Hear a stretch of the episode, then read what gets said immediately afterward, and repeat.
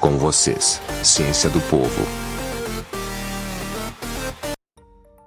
Em todo relacionamento há brigas. Isto é fato. E às vezes esses desentendimentos duram grandes períodos. Até que uma hora as coisas se ajustam novamente e o namoro, amizade, casamento voltam a serem bons. Ou não. Tem gente que simplesmente não consegue esquecer e superar os momentos ruins. Aí, ao contar a história para um amigo ou familiar, mostra todo o descontentamento com a relação em questão. Tivemos uma briga horrorosa, Fulano é péssimo. Este comportamento está sendo alvo de várias pesquisas. Pesquisadores conversaram com várias mulheres que estavam casadas há anos, indagaram sobre problemas que enfrentaram e, quando elas relembravam os momentos ruins de forma negativa, era tiro e queda. Os casais se separavam em até três anos.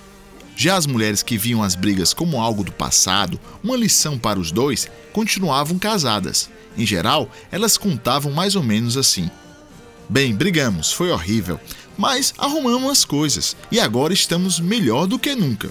A partir daí, os cientistas começaram a prever a duração dos relacionamentos, começando a acertar em 94% das vezes a duração e a qualidade.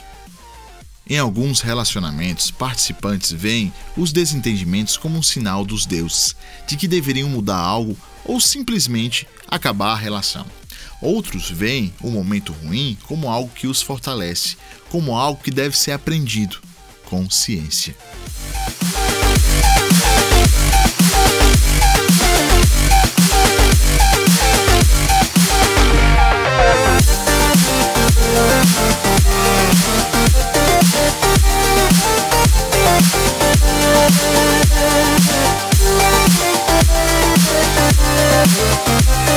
Thank